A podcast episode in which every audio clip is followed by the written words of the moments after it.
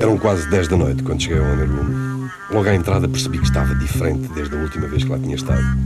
Não tanto pelo clube, mas sim pelas pessoas que lá estavam. À primeira vista, parecia tudo bem. No entanto, havia algo no ar. Fui até ao balcão, pedi uma McLaren duplo, ainda nem há meio quando fui interrompido.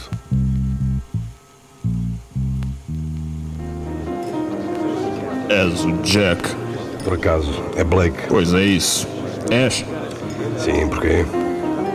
O Sr. Gavin quer uma palavrinha sobre a miúda dele. E onde é que está o ilustre Sr. Gavin? No escritório dele. Anda daí. Ele é que quer falar comigo. Ele é que devia vir aqui. O Sr. Gavin gosta da sua privacidade.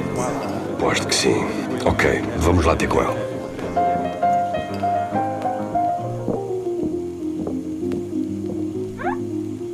Ah, o senhor deve ser o Sr. Sable? Kyle Gavin, ao seu serviço. Aqui o seu amigo disse-me que queria falar comigo. É verdade. Sobre a minha querida Erin, sei que ela andasse um pouco confusa e que o possa ter contratado sem necessidade. Acho que era deste calor. A mim não me pareceu nada confusa. Disse-me que lhe tinham roubado um quadro e pediu-me que investigasse. E o que descobriu na sua pequena investigação? Que ela tinha dado o quadro a um namorado. Ah, Assim, Sr. Gavin. Ora, aí está. Não houve nenhum roubo. Receio que ela o tenha feito perder tempo. Como é que o senhor sabia que ela me tinha contratado? Se isso aconteceu apenas hoje de manhã. Ah, eu, eu ouço todo o género de coisas. A sério? Então deve ter ouvido o que aconteceu à menina Jones esta tarde. Infelizmente, sim. Uma tragédia. Eu adorava aquela mulher. Importa-se que lhe pergunto como é que ouviu? Não que seja da sua conta, mas eu ia ter com ela para falarmos sobre este disparate todo do quadro. Quando cheguei, havia carros da polícia por todo lado e percebi logo que algo horrível tinha acontecido. Que coincidência. Eu também lá fui e não o vi, pá. Devemos ter-nos desencontrado. Na verdade, foi um polícia lá que me falou de si. Sugeriu que talvez devesse esperar a sua visita. Muito, muito interessante. De facto.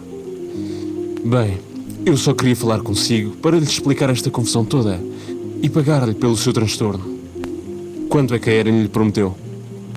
Eu não posso aceitar o seu dinheiro, especialmente tendo em conta o que aconteceu à menina Jones. Isso é muito nobre da sua parte, mas eu gostava de poder fazer algo por si. Na verdade, há uma coisa que pode fazer. Qualquer coisa? Pode responder-me a uma pergunta. O que é que vai fazer com o quadro? Irei ficar com ele, é claro. Não sou eu uma belíssima cópia de um belo quadro, como também é uma das únicas recordações que tenho da minha doce Erin. E será que eu podia ver a causa de tanta confusão já agora? Lamento, mas encontra-se em minha casa e não o posso levar lá agora. A esta hora é quando o negócio está em alta. Tem que ser hoje, pode ser outro dia qualquer. Receio que não seja possível. Ok. Havia mais alguma coisa que queria falar? Não, apenas queria esclarecer a situação e pagar-lhe. Já que não aceita o pagamento, deixe-me que lhe pague uma bebida. Agora que penso nisso, Forster, Sim, Mr. Gavin. leva o Sr. Sable até ao bar e diz à Marion que ele bebe de graça o resto da noite. Isso é muito generoso da sua parte, mas eu só vinha mesmo aqui para falar consigo. Agora que já o fez, acho que vou para casa. De certeza? Você é que sabe. Volte noutra noite então para eu lhe pagar umas bebidas. É o que farei, Sr. Gavin. Até à próxima. Força, escolta o senhor até à saída. Sim, senhor. Por aqui.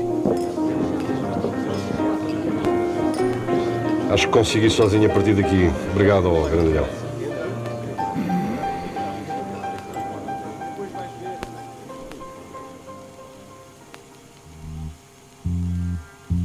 Não era preciso ser um gênio para perceber que Gavin estava a esconder qualquer coisa.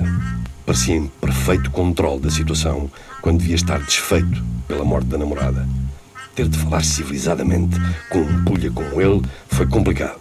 Especialmente porque só me apetecia dar-lhe um soco e dizer-lhe que sabia a verdade sobre o quadro. Vou ter de me manter doido nele e ver se o tal mapa existe mesmo.